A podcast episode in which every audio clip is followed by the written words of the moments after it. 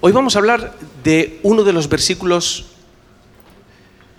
más conocidos, probablemente peor interpretados y peor vividos. Uno de los versículos que es más difícil eh, poner en práctica. Es una frase de Jesús conocida por todos que dice, para el que tiene fe, todo es posible. Hay otras versiones que dicen, eh, todas las cosas son posibles para el que cree. Es una frase súper poderosa, es una frase que funciona por sí sola, es una frase que la puedes sacar fuera del contexto de la Biblia y tiene mucho significado. Es una frase con la que Adidas, por ejemplo, puede hacer eh, millones de dólares. Es una frase con la que podemos hacer tazas guapísimas de Mr. Wonderful para vendérselas a la gente. Y cuando la leemos en una taza o la vemos en un anuncio de Adidas, bueno, pues podemos ignorarla más o menos porque todos damos por supuesto de que se trata de una frase hecha. Porque al final todo no es posible, ¿no? O sea, todo, todo es posible. ¿No hubiese sido más fácil para Jesús decir, para el que cree, casi todo es posible. ¿No cuadraría un poquito más con nuestra realidad? O decir, para el que cree todo es posible a veces. ¿No hubiese estado más cerca de lo que realmente vivimos cada uno de nosotros? Este es uno de los versículos que más se usan para hacer sentir mal a los creyentes. Eh, y, muchas veces sin querer. Tú estás pasando por una mala situación, ¿vale? Necesitas salir de ahí. Necesitas que el Señor te libre del momento por el que estás pasando. Y estás orando y no pasa lo que te gustaría que pasase. Lo que necesitas, ya no es ni un capricho, o sea, necesitas que ocurra. Y, y entonces aparece un pastor, una pastora, un predicador o un muy buen amigo o hermano en Cristo. Y entonces te dice, para el que tiene fe, todo le es posible. Pero esta frase lleva otra implícita. Quiere decir que si no pasa lo que yo estoy esperando, no tengo la suficiente fe. ¿Cuánta fe tengo que tener para que ocurra lo que estoy deseando que ocurra?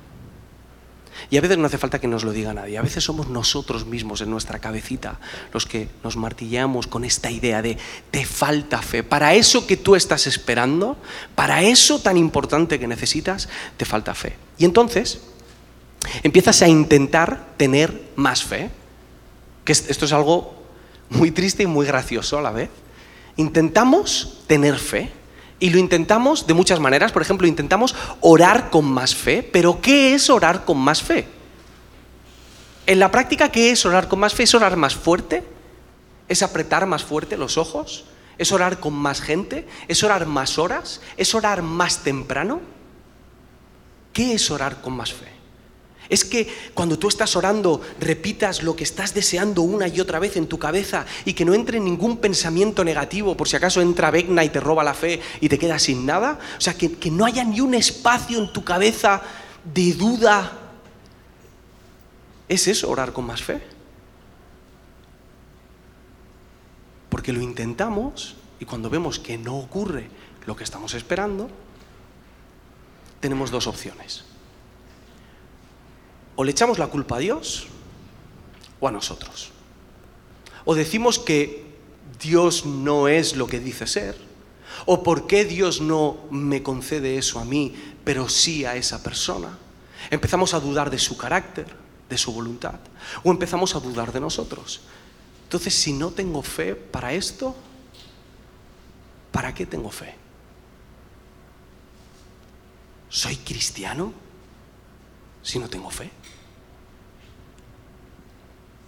Es que no creo lo suficiente en Jesús. Y paradójicamente, nuestros esfuerzos por tener más fe se acaban convirtiendo en lo que desgasta nuestra fe. Si eres de las personas que siente que le falta fe cuando más la necesita, si eres una de esas personas que tiene una relación habitual con la duda o con la incredulidad. Eres de los que te cuesta creer. Eres de los que sufre cuando espera ese milagro y ves que no llega y que la fe no es suficiente. Bueno, pues creo que el texto que vamos a leer hoy es para todos ellos. O podría decir, para todos nosotros. Porque en cualquiera de las situaciones de nuestra vida, con sus más o con sus menos, nos hemos enfrentado a esta pregunta. ¿Tengo la fe que tengo que tener para este momento? Así que vamos a hacer lo siguiente. Vamos a leer el pasaje de Marcos que nos toca hoy. Vamos a leer el contexto, vamos a leer la historia y vamos a averiguar qué quiere decir esta frase en su contexto y cómo podemos obtener o disfrutar, mejor dicho, de esa fe que está a nuestro alcance. Así que vamos allá, Marcos 9, versículo 14, y vamos a ir leyéndolo poco a poco, ¿vale? Eh, ¿Listos? ¿Sí? Cuando volvieron a los discípulos, no sé si recordáis que Jesús estaba con Juan, con Jacobo y con Pedro en el monte de la transfiguración, dice, cuando volvieron a los discípulos, vieron una gran multitud que les rodeaba y a unos escribas que discutían con ellos. Enseguida, cuando toda la multitud vio a Jesús, quedó sorprendida y corriendo hacia él les saludaban. Y él les preguntó, ¿qué discutís con ellos? Y uno de la multitud le respondió, Maestro, te traje a mi hijo que tiene un espíritu mudo y siempre que se apodera de él, lo derriba y echa espumarajos, cruje los dientes y se va consumiendo. Y dije a tus discípulos que lo expulsaran, pero no pudieron. Jesús aparece en escena, la gente está discutiendo y vemos que hay dos diagnósticos en este primer párrafo. Primero es el diagnóstico de la enfermedad de este chico. Este chico está poseído por un espíritu mudo que hace que se comporte de una manera muy parecida a lo que podría ser hoy la epilepsia. Pero hay otro diagnóstico en este pasaje y está aclarándolo Marcos. Y es que hay un grupo de discípulos que ya han sanado y liberado anteriormente, pero en esta ocasión no pueden sanar y liberar a este chico. Versículo 19, respondiéndoles Jesús, dijo, no sé cómo leer esto, con qué tono, oh generación incrédula, ¿hasta cuándo estaré con vosotros? ¿Hasta cuándo os tendré que soportar? tráedmelo. No es muy habitual ver a Jesús hablando en este tono. No sé, si, no sé si gritó, no sé si se echó las manos a la cara, si se dio la vuelta, no quiero ni veros. Pero no es habitual verlo hablar así. No sé si estas palabras van dirigidas a los discípulos o a los fariseos o al papá, o si van dirigidas a todos, o si incluso va dirigida a nosotros. Jesús está frustrado porque está viendo que ellos están discutiendo acerca de cómo hacer algo y se están olvidando de lo más importante. Ellos están viendo los síntomas de fuera del muchacho, están viendo cuál es el problema, que es que este muchacho tiene un espíritu, pero Jesús va más allá y ve que hay un problema todavía más profundo, y es que sus discípulos, o los fariseos, o el Padre, o nosotros, no tenemos la fe necesaria para poder enfrentar una, una situación como esta versículo 20, y se lo trajeron. Y cuando el espíritu vio a Jesús, al instante sacudió con violencia al muchacho. Y éste, cayendo a tierra, se revolcaba echando espumarajos. Y en ese momento Jesús preguntó al Padre, ¿cuánto tiempo hace que le sucede esto? Y él respondió, desde su niñez. Y muchas veces lo ha echado en el fuego y también en el agua para destruirlo. Pero si tú puedes hacer algo, ten misericordia de nosotros y ayúdanos. Y aquí la conversación empieza a volverse personal. Porque el padre no solamente le está contando lo que le pasa al hijo, que dice que lo tira al agua y que lo tira al fuego, que se hace daño a sí mismo, sino que el padre le transmite el dolor que siente. Hay otras versiones que dicen, si tienes compasión, si tienes misericordia, es la que hemos leído, si tienes compasión. Yo no me puedo ni imaginar lo que podía sentir este padre cada vez que veía que en el momento más inesperado ese espíritu lo lanzaba al agua o lo lanzaba al fuego. Papás y mamás que estáis aquí, vosotros sabéis qué se sienten esos sustos, ¿verdad? Cuando estás en el centro comercial y de repente, ¿dónde está la niña? O cuando ves que el niño va corriendo con los dedos así, directo al enchufe. O que está cerca de un cuchillo o de una estufa, o que se cae y se pega un golpetazo enorme. Ese, ese momento en el que te quedas sin aire porque no sabes lo que ha pasado. ¿Sabes cuando, cuando estás en, una atracción de estas que simplemente sube y baja? Ese, ese segundo en el que parece que no hay gravedad, que se te hace un vacío en el estómago. Imaginaos que es vivir así constantemente.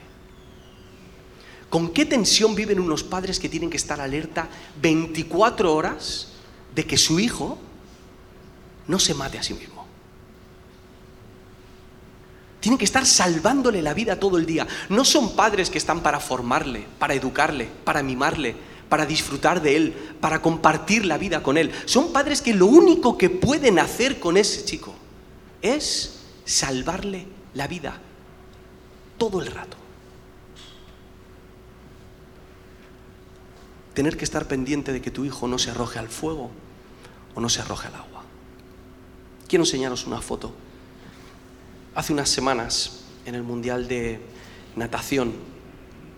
La nadadora Anita Álvarez, cuando estaba terminando su rutina de natación sincronizada, se desmayó. Y, claro, la única persona que sabía que las cosas no estaban yendo normal era la entrenadora.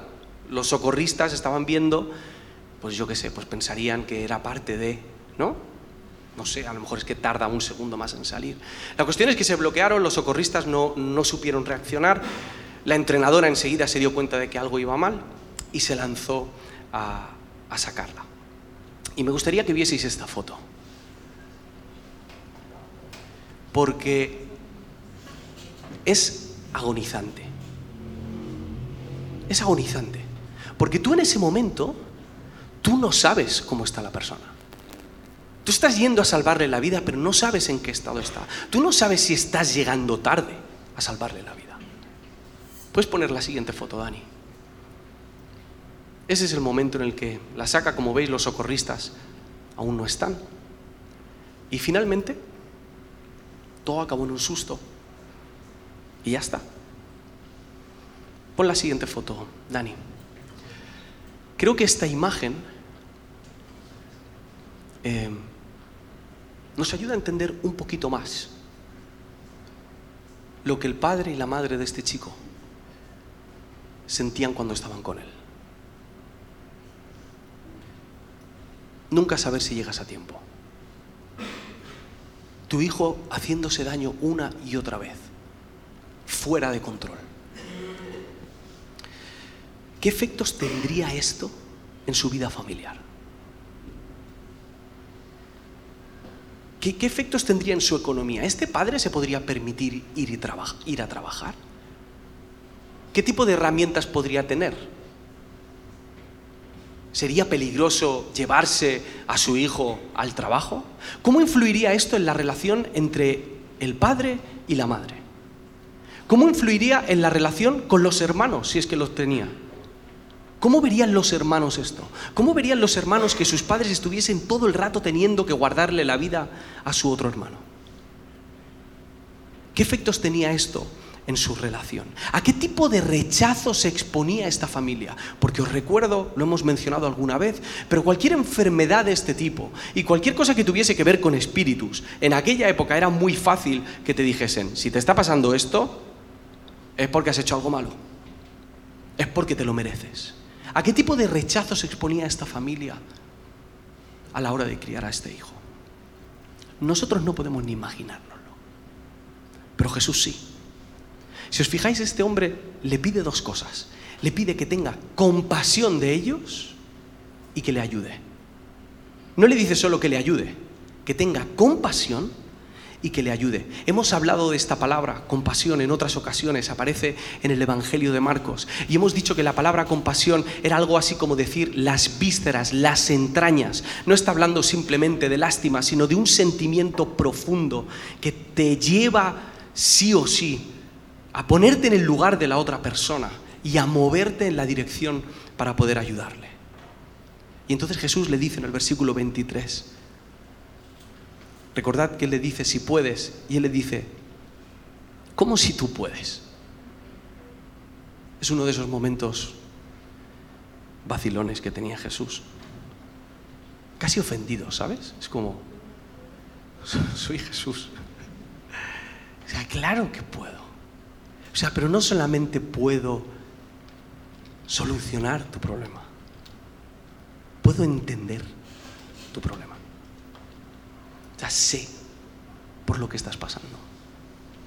Porque no tenemos un sumo sacerdote que no se compadece de lo que nosotros vivimos, sino uno que se ha puesto en nuestro lugar, que nos ha encarnado, que ha llevado nuestro pecado por nosotros, nuestros dolores, nuestras emociones. Claro que puedo. Y llega el momento, la frase. Todas las cosas son posibles para el que cree. Es casi como diciendo, yo puedo. Ahora, quiero que sepas, tú, que hay algo que te corresponde a ti, que es que todas las cosas son posibles para el que cree. Y aquí entramos en la pregunta, ¿todo es posible? ¿De verdad todo es posible? Vale, vamos a ir rápido con esto. Si cogemos el versículo solo, da la sensación de que sí, de que todo es posible, es decir, que cualquier cosa, puedo, puedo hacer cualquier cosa, no tengo ningún tipo de límites, cualquier cosa que yo desee muy fuerte va a ocurrir. Y si no ocurre, es porque no la deseo muy fuerte.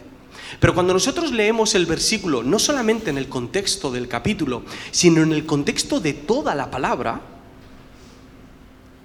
no parece que las cosas siempre sean así para los que tienen fe. Porque hay grandes mujeres y hombres en las escrituras, mujeres y hombres de fe, de mucha fe, que pasaron por situaciones que no se solucionaron para nada. Y no fue por falta de fe, eran héroes de la fe. Pero aún así las cosas no salieron como ellos querían. Lo que quiere decir este pasaje cuando dice que todo es posible es que cuando una persona tiene fe, cualquier cosa puede ocurrirle. La persona que tiene fe está dispuesta a que Jesús actúe de cualquier modo. Nosotros tenemos un rango de acción así. Y lo que quiere decir el texto es que el rango de acción de Jesús es así. Jesús puede hacer cualquier cosa para aquellas personas que tienen fe.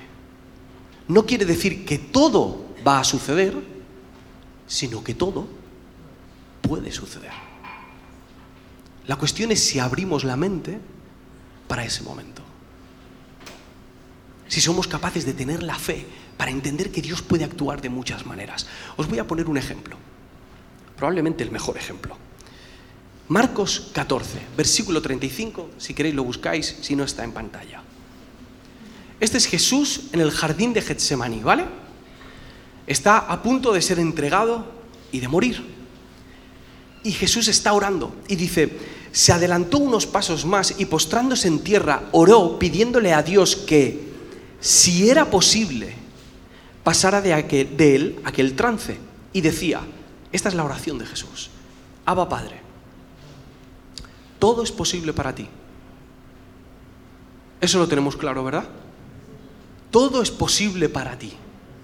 Cualquier cosa es posible para ti. Tú puedes hacerlo todo. Y estamos hablando de que esto lo está orando Jesús. Me cuesta imaginar a una persona con más fe que Jesús. Jesús, toda la fe en una persona.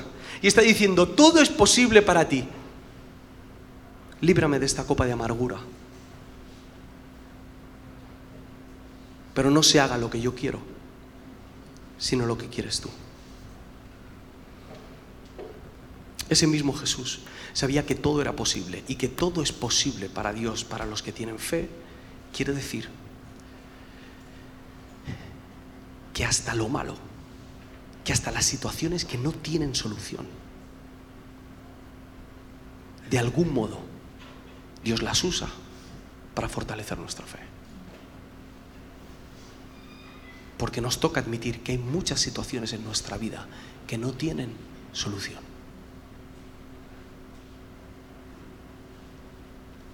Y esto es tan hermoso como doloroso. Quiere decir que si tú tienes una crisis de, cualquier tipo, relacional, una crisis emocional, una crisis económica, para el que tiene fe todo es posible, significa que el Espíritu Santo puede hacer así y solucionar tu problema. Pero también significa que a lo mejor no hace así. Y que pasas unos años descubriendo cuál es el plan de Dios con tu vida. Y asimilar eso no es fácil. Tanto en la victoria como en la derrota. Tanto una cosa como la otra pueden ser utilizadas para la gloria de Dios y para nuestra transformación en quien Él nos está convirtiendo. Porque para el que tiene fe, todo es posible. Jesús en muchas ocasiones sanó a gente que no tenía fe en Él, pero en esta ocasión, por lo que sea, decidió enfatizar a la fe de la persona involucrada en esta historia. Jesús está proponiendo un estilo de vida distinto para sus discípulos. está invitando a la gente a que estén abiertos a la intervención de Dios en cualquier momento y de cualquier modo. Y eso sí, siempre, sea lo que sea lo que Dios haga, siempre va a superar las expectativas de lo que tú esperas. Sigo leyendo. Entonces el Padre dice la frase que, que, va a definir la vida de muchísimos de nosotros, ¿vale? Versículo 24. Al instante el padre del muchacho gritó y dijo, creo, ayúdame en mi incredulidad. Creo, ayúdame en mi incredulidad. Esa es mi frase, no sé cuántas horas al día. Hay una parte de mí que cree, pero hay otra parte de mí que todavía no cree. Hay una parte de mí que vive con fe, pero hay otra que todavía necesita aprender a vivir con fe. La respuesta de este padre me encanta porque es tan confusa como honesta. Creo, pero no creo. Versículo 25. Cuando Jesús vio que se agolpaba una multitud, reprendió al espíritu inmundo diciéndole, espíritu mudo y sordo, yo te ordeno, sal de él y no vuelvas a entrar en él. Y después de gritar y de sacudirlo con terribles convulsiones, salió. Y el muchacho quedó como muerto, tanto que la mayoría de ellos decían, está muerto. Pero Jesús, tomándolo de la mano, lo levantó y él se puso en pie. Jesús actúa. Jesús hace lo que los discípulos están esperando, sobre todo lo que el Padre está esperando. Pero lo que Jesús hace es mucho más de lo que ellos estaban esperando. Vamos por orden. Lo primero que pasa es que Jesús le libera de una opresión. Le libera de esa opresión que lleva sintiendo desde hace ¿Cuándo? Desde su niñez. Llega al sitio al que los demás no pueden llegar. Se trata de algo espiritual, algo que está en el fondo de él. Y él llega y se lo quita. Pero eso tiene un punto dos. Y es que en el momento en el que es liberado de esa opresión, Jesús trae un cambio externo en su vida. Al principio parece que está como muerto, pero luego se levanta. Y esta persona es nueva. Es interesante que para ellos había una relación íntima entre la enfermedad y la espiritualidad o los espíritus. Y no digo que cada vez que tienes un resfriado, Satanás te está atacando, pero sí es importante saber que la raíz de nuestra enfermedad, la raíz de nuestra muerte, viene de una desobediencia espiritual. No en tu caso en concreto, sino como humanidad. Y Marcos deja esto claro en el pasaje, y que tiene que haber un cambio externo, pero que nace de lo que Jesús ha hecho en la vida de este chico. Y lo que más me llama la atención de este pasaje, y quizá el punto que más desapercibido pasa, es el siguiente. Jesús está restaurando una relación familiar. cuando Jesús echa el Espíritu nos da un poquito más de información. Nosotros sabemos que el Espíritu es mudo y ahora nos enteramos que el Espíritu es mudo y sordo. Estamos hablando de un joven que no podía comunicarse con su padre y que ahora vuelve a su casa totalmente transformado. Que ahora se puede sentar a la mesa con sus padres a comer que puede escuchar las oraciones de su Padre, que puede escuchar la lectura de las escrituras en la sinagoga, que puede pasear por el lago y disfrutar de una velada sin miedo a hacerse daño a sí mismo. Se está restaurando una relación dentro de una familia. Cuando Jesús actúa, Jesús no deja flecos sueltos. Nosotros ponemos los ojos en los síntomas. Esto es lo que está pasando. Y Jesús está diciendo, no, no, lo que está pasando es mucho más. Y lo que hay que solucionar es mucho más. Y yo tengo la capacidad de entrar, de liberar, de cambiar la vida de esa persona y de restaurar las relaciones rotas. Ante este milagro, los discípulos, que os recuerdo que ya habían hecho milagros anteriormente ellos, dicen en el versículo 28, cuando entró Jesús en la casa, ya no están debajo del monte, sus discípulos le preguntaban en privado, ¿por qué nosotros no pudimos echarlo fuera? Y él les dijo, esta clase con nada puede salir sino con oración. Esta clase con nada puede salir sino con oración. Jesús hace unos minutos estaba frustrado porque sus discípulos no tenían fe porque no podían expulsar el demonio, ¿verdad? Y ahora les está dando la solución, les está dando el, permitidme llamarlo para entendernos, el truco para que puedan sacar a ese espíritu. Y les dice que la solución es la oración. No me digáis que no, que no esperáis otra cosa. Es, la respuesta más genérica que puede dar un cristiano a la necesidad de cualquier persona.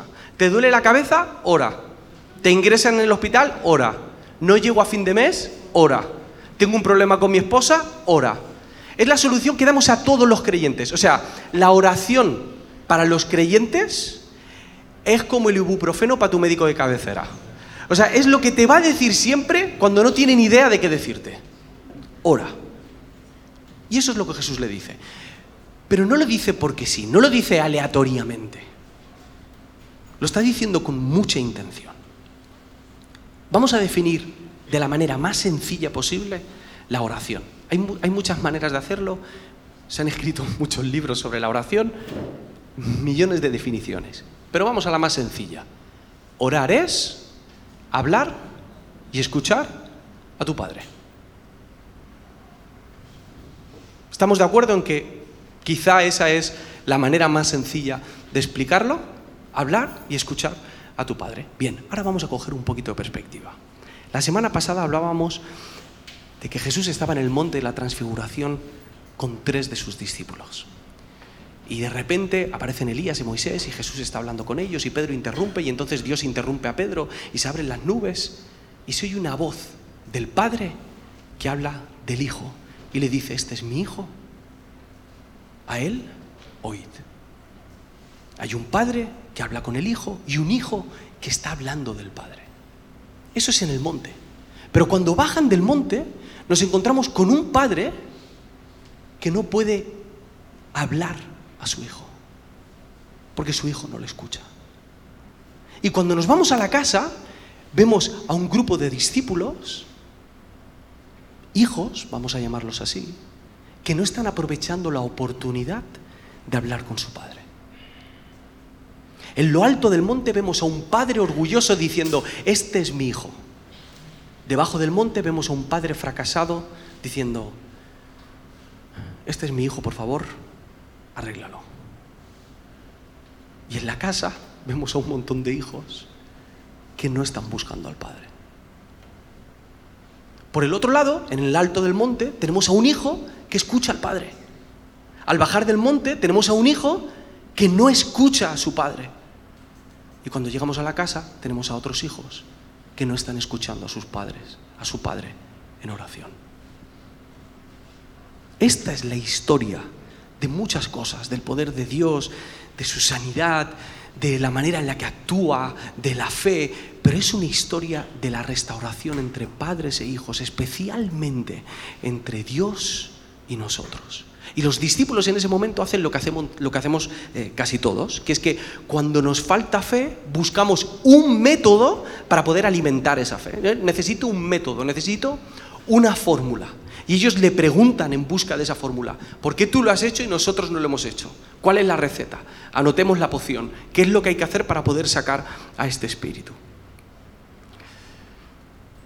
Nosotros lo hacemos de otro modo. Nosotros hacemos lo de apretar los ojos. Recuerdo, recuerdo, yo quiero tener ese libro, no sé cómo conseguirlo, pero hace años vi un libro que teníamos aquí en la librería y lo quitamos que te decía cómo orar por cada cosa, incluyendo el acné.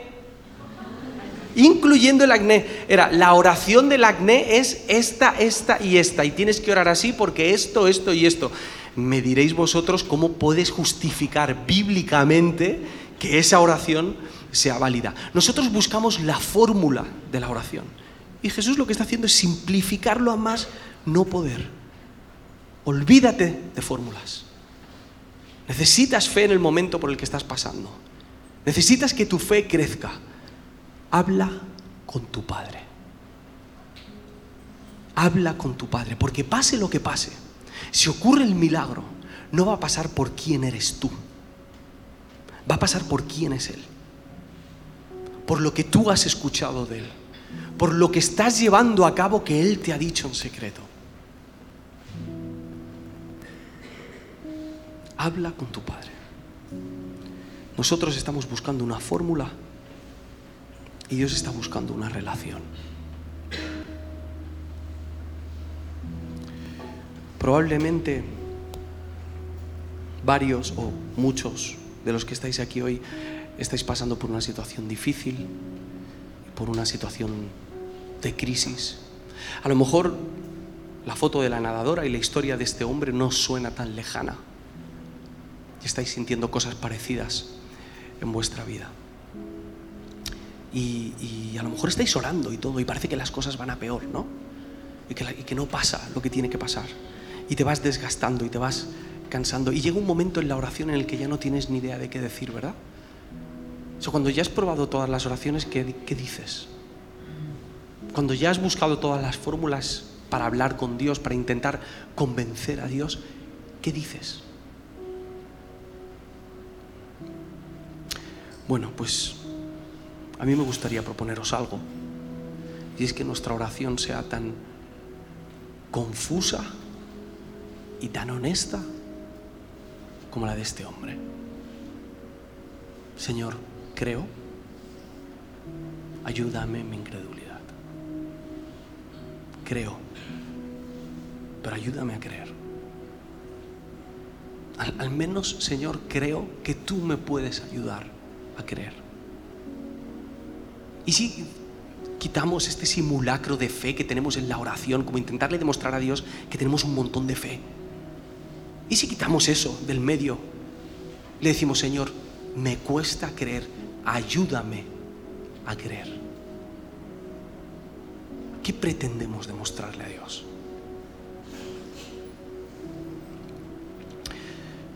Quiero que en este dos, tres minutos. Eh, penséis cada uno, porfa, en, en una situación de vuestra vida que necesita la intervención de Dios. No tiene que ser tan dramática como esta, ¿eh? A lo mejor es algo personal, es algo que tenéis que superar, es un problema con una adicción, una relación que está rota, eh, un, problema económico, hay tensión en tu trabajo, o no estás bien contigo emocionalmente, no te sientes bien. Cualquiera de estas peticiones, te voy a pedir que, que la tengas en tu mente durante este tiempo de oración y que simplemente, que simplemente, ahí en silencio donde estás, que puedas decirle al Señor honestamente, Señor, creo pero ayúdame en mi incredulidad.